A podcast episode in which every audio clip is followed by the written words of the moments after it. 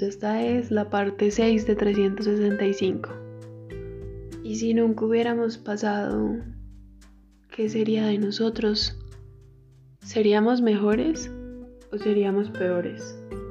Me lo llevo preguntando mucho tiempo, porque ya no sé qué procede para nosotros. Ya no diferencia entre la persona que eras cuando nos conocimos y te dediqué la primera sonrisa de la persona que ahora le cuesta decirme te quiero. La distancia nos aniquiló y las guerras romanas se volvieron inservibles comparadas con nuestras peleas. Con tu manera de gritarme que me largue y conmigo lanzando las maletas en el ascensor. Así de a poco nos destruimos, con silencio y disparos. Antes éramos del mismo equipo y nuestro amor era prueba de balas. Sin embargo, temporada tras temporada nos fuimos arruinando como las casas abandonadas con el paso de las estaciones. Tenía miedo de estar sin ti, tanto que me aferré a tu corazón de todas las maneras humanamente posibles, rogando para no quedarme sin un espacio para mí en tu vida. Pero se volvió tan difícil, dolía tanto sostenerte que al final tuve que dejar caer todo y se rompió tanto que los pedazos del corazón de los dos quedó destrozado en el piso, y nosotros dos con el cuerpo en el espacio, perdidos en la galaxia y sin rumbo fijo. Bueno, eh, últimamente los poemas están un poquito desesperanzadores. Pronto les escribiré algo más romántico que lo llevo pensando. Sin embargo, por estos días las cosas están así. Eh, es muy difícil dejar ir algo que uno alguna vez quiso con todo su corazón. Es lo que pasa con estos personajes.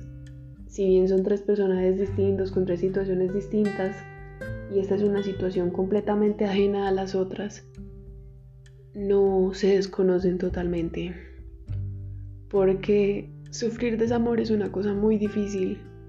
Sentirse solo teniendo a alguien es muy difícil. Y sucede con este personaje. Aferrarse a lo imposible no hace más que hacer más dura la caída.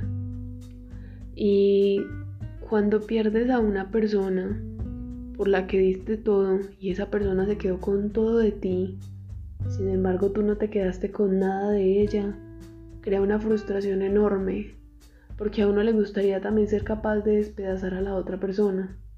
Sin embargo, tú sientes que te perdiste a ti mismo, sin embargo, te preguntas qué puede estar pasando con la otra persona, porque si tú te sientes tan mal y el amor que se profesaban era tan grande, ¿por qué carajos la otra persona parece bien? Sin embargo, los dos están mal. Lo que pasa es que el medio de comunicación se les acabó hace tantísimo tiempo que él está mal, pero no sería capaz de decírselo a ella.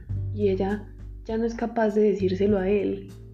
Y ambos creen que lo que sienten y sentían el uno por el otro es completamente una causa perdida.